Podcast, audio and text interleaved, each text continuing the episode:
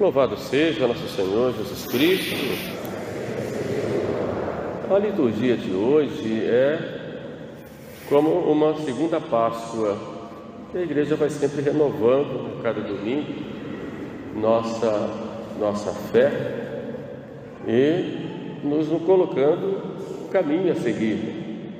A liturgia do ano, do ano do tempo, do tempo chamado perano, hoje chamado de tempo comum, exatamente para sempre nos reavivar a fé.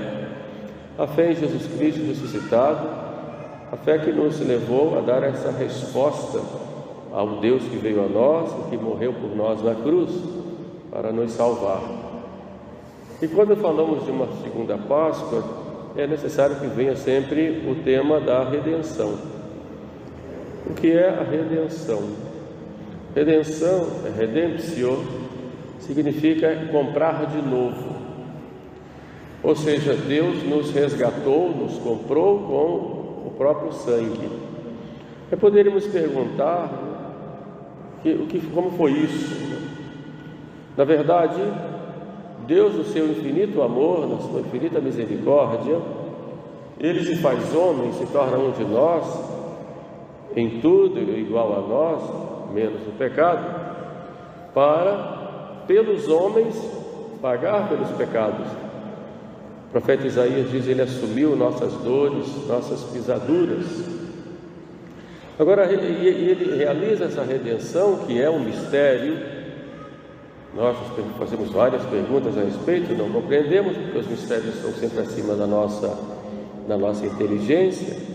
Mas é nesse mistério de redenção que o Cristo derramando o seu sangue até a última gota, nos traz, nos traz a salvação, nos liberta do pecado, do demônio e da morte. E a, e a redenção nós podemos entender em dois aspectos: um aspecto objetivo e um aspecto subjetivo. No aspecto objetivo, a redenção é o ato de Jesus, que se oferecendo em sacrifício na cruz, ele salva toda a humanidade. É chamado é o aspecto universal da redenção.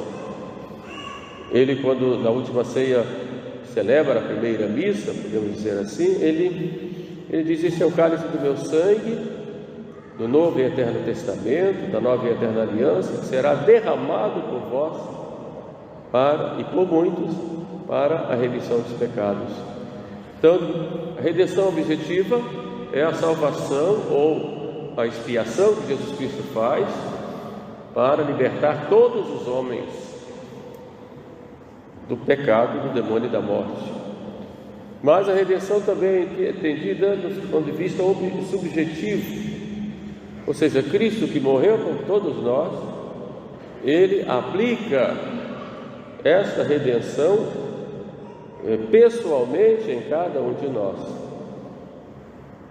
Na verdade, a redenção é para todos, porém, nem todos se salvam, ou a nem todos são aplicados os méritos de Cristo na cruz, porque nem todos o acolhem e querem segui-lo.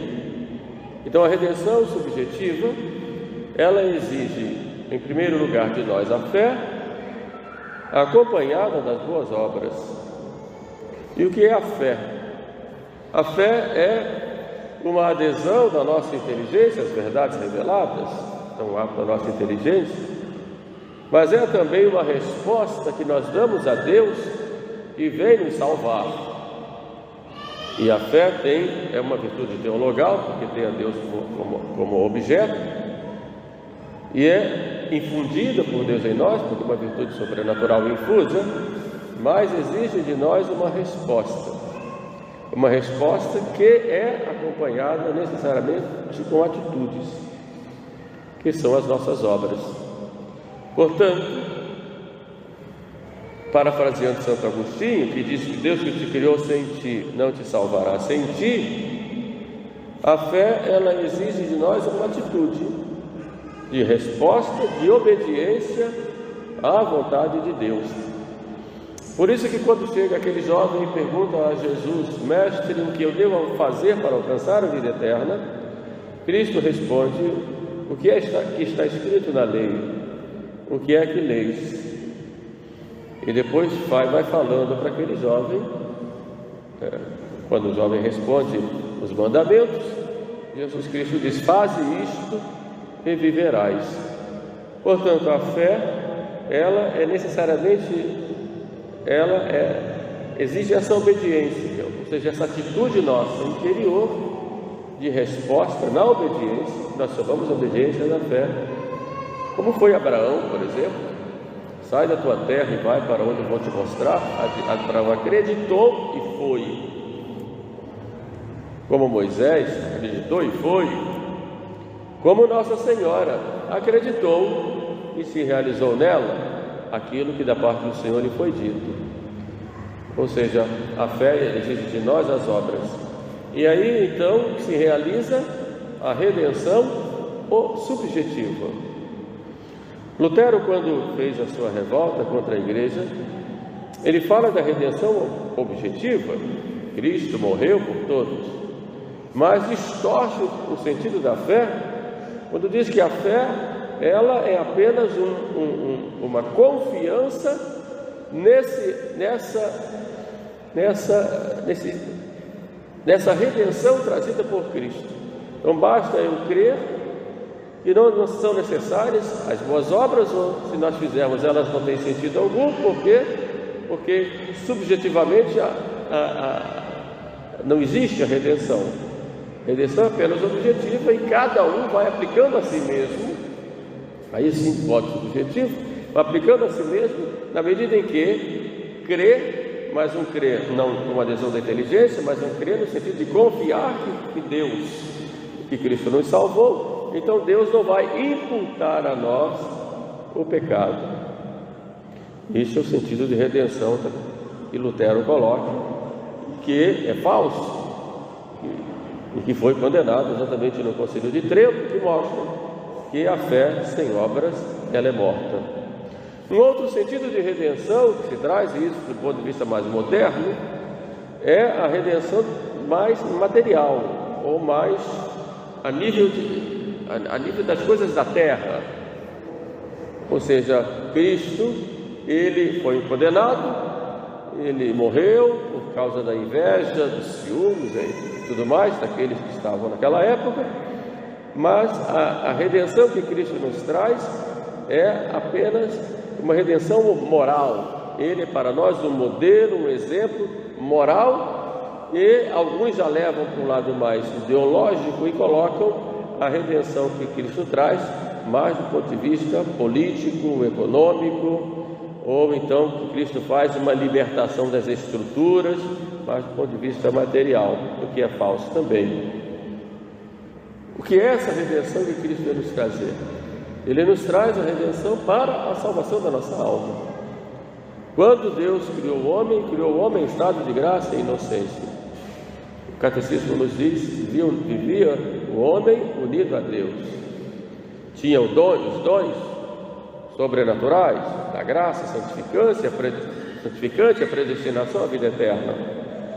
Os dons preternaturais, não tinha sofrimento algum, não iria morrer. E os dons naturais, próprios do homem, do ponto de vista físico e espiritual, corpo sujeito à alma, alma sujeita a Deus, essa era a ordem e o homem tinha, tendo a vida da graça, a vida divina nele.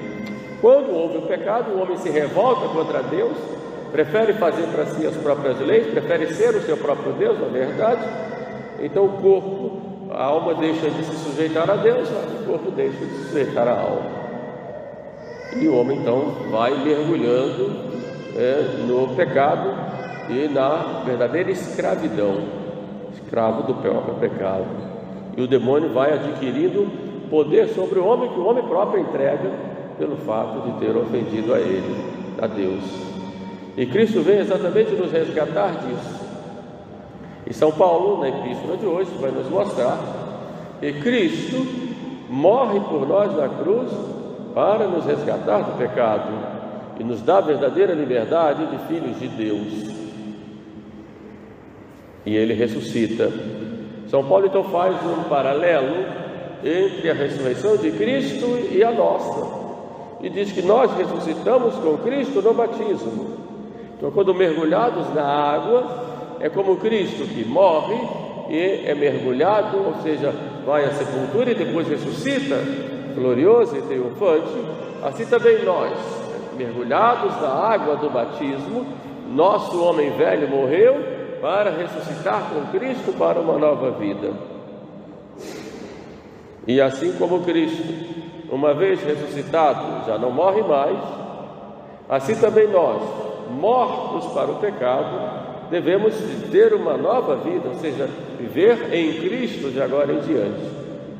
É claro que há em nós uma luta muito grande, uma luta contra nós mesmos, uma luta contra o pecado, uma luta contra o mundo e contra o diabo também, que é o grande tentador e invejoso da nossa felicidade. Esta luta continua. E aí então que nosso Senhor vai nos dando a graça para vivermos esta luta. Aí nós não podemos nos salvar sozinhos, é claro, porque aqueles méritos da redenção vão sendo aplicados através da igreja na nossa vida. A necessidade que nós temos da oração, para vivermos essa união com Deus, necessidade dos sacramentos, que são sinais sensíveis e eficazes da graça de Deus, que vão agindo em nós no dia a dia. Necessidade também nós da nossa vigilância e vem a nossa atitude diante, diante das coisas, mas a luta ela vai ser sempre. São Paulo vai dizer: nós fomos, nós morremos, nosso homem velho morreu e ressuscitou com Cristo. Por, por isso, o pecado para nós foi vencido. O problema é que nós muitas vezes queremos voltar atrás, como os judeus que saíram do Egito, que queriam voltar às cebolas do Egito, nós inebriados né, pelo mundo, pelas nossas próprias, própria concupiscência, enganados, outras vezes é, é, interessados em, em, em prazeres imediatos, nós terminamos muitas vezes caindo. Mas a igreja vai estar sempre nos dando a graça através dos sacramentos e, e Deus vai sempre cuidar de nós. Porém, é importante, nós, como diz São Paulo, né? Cristo morreu, já não morre mais. Bom, e é, como vive Cristo ressuscitado? Ele diz: vive de Deus. Então ele vive para Deus. Então São Paulo diz assim como nós morremos com Cristo, e Cristo ressuscitado já não morre, vive de Deus, nós morremos no batismo para, para o homem velho, então devemos agora viver para Deus. Esta é, esse é o nosso projeto de vida como batizados. Eu nasci de novo, sou uma nova criatura, por isso o meu fim é viver para Deus, voltar ao meu fim último, para o qual eu fui criado que é conhecer a Deus, amar a Deus, servir a Deus, viver para Deus. Evidente, essa vivência para Deus não é algo nas nuvens, é algo prático no dia a dia, nos nossos, nossos atos de bondade, de misericórdia, sobretudo para com os outros, claro. Cristo vai nos falar isso. Tudo que fizeste ao menor dos meus irmãos foi a mim que o fizeste. Porém, esse viver para Deus deve ser um verdadeiro projeto de vida no, no, no nosso dia a dia. Vive de Deus como Cristo. E nós não estamos sozinhos. Aí vem o Evangelho nos mostrar isso. Cristo, ele vai sempre seguido pelas multidões, e a multidão vai atrás dele para ouvir a sua palavra. E chega um momento que Cristo diz: Misério superturbam, tenho compaixão da multidão e ele então, está, esse povo está três dias comigo, não tem o que comer. Se eu mandar pelo caminho, eles vão morrer, vão, vão cair, enfim. Eu, eu tenho compaixão dele, desse povo. E aí mostra aquela delicadeza de nosso Senhor, que quando nós nos colocamos diante dele nessa obediência da fé, ele não nos deixa sozinhos. Ele tem misericórdia de nós, inclusive nas nossas, sobretudo nas nossas quedas. Miséria superturba tenho compaixão da multidão. E se nós nos seguimos e procuramos fazer sua vontade, procuramos viver para Ele, o Vive de Deus de São Paulo, Ele vai cuidar de nós e vai nos dar aquilo que é necessário do ponto de vista espiritual e do ponto de vista material também. Esse povo está há três dias comigo, não tem o que comer. Mas é muito interessante aquilo que os apóstolos respondem a Jesus. Esse povo está aqui, tem, onde é que nós vamos arrumar pão para tanta gente? Essa narração de São Marcos já era a segunda, segunda multiplicação dos pães. E os apóstolos, evidentemente, tinham participado, assistido da primeira. E por que agora então os apóstolos põem em dúvida o que é que vamos fazer? Onde vamos arrumar pão? Ou seja, é, é, é a imagem do ser humano e apesar dos cuidados de Deus no dia a dia, o ser humano ainda duvida, ainda eh, não confia que Deus cuida. Santos Padres viram nessa atitude de Cristo uma atitude de Deus que cuida, de Deus que providencia. Quando nós o buscamos, Deus cuida de nós, não nos desampara. E sabemos o milagre que Jesus fez, e depois da multiplicação dos pães, e depois despediu o povo. Tudo isto nesta nova Páscoa que nós celebramos na, na liturgia de hoje, deve nos levar primeiro a uma atitude interior de estarmos sempre renovando em nós aquele amor primeiro que nos trouxe para a igreja, que nos, nos deu uma conversão pela, pela graça. Devemos continuar lutando no dia a dia contra as nossas paixões desordenadas, não desanimar quando nós caímos, pois nosso Senhor tem misericórdia de nós, e confiar sempre seguindo, sabe, seguindo em frente, sabendo que Deus, nosso Senhor, nunca nos desampara. Mas é preciso termos uma vida de fé é, viva e ativa, confiantes, mas fazendo a nossa parte. São Paulo nos mostra isso. Vive de Deus. Como é que eu vou viver para Deus no meu dia a dia, nos meus contatos com as pessoas, na minha família, e na minha vida espiritual, social, enfim, no meu viver, no dia a dia. São Paulo, ele nos dá esse, esse norte, né?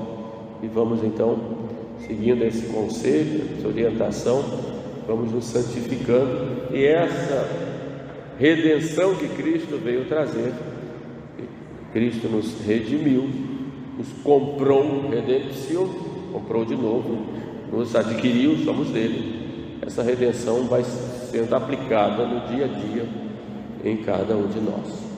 Pensamos, pois, a Nossa Senhora que essa redenção foi aplicada de modo antecipado, que ela, como nossa mãe, interceda por nós, para que nós nunca desanimemos, nunca percamos a confiança e sempre estejamos caminhando, mesmo que caiamos muitas vezes, estejamos caminhando sempre rumo à vida eterna.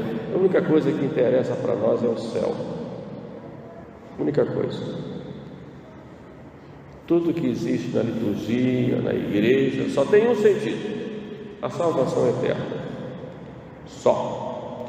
Todo o trabalho pastoral, tudo, tudo só tem um sentido. Mesmo vocês, quando trabalham, têm família, que constroem casas, que que fazem é, seus projetos de vida profissional, tudo isso só tem sentido se vocês salvarem a alma, se vocês forem para o céu depois de morrerem. Senão, não tem sentido algum. Não tem sentido. Tudo que fizer, momento de lazer, momento de descontração, os encontros, só tem um sentido: a salvação da alma a redenção aplicada de modo subjetivo em cada um em particular. É claro que nós somos todos responsáveis uns pelos outros, também somos membros de um corpo, temos que nos ajudarmos mutuamente né, para que possamos né, salvar a alma também, cada um de nós, mas também como, como povo, a nação santa criada por Jesus na cruz. Oremos uns pelos outros nessa intenção, pedindo à Santíssima Virgem Maria que nos proteja a todos. Louvado seja nosso Senhor Jesus Cristo.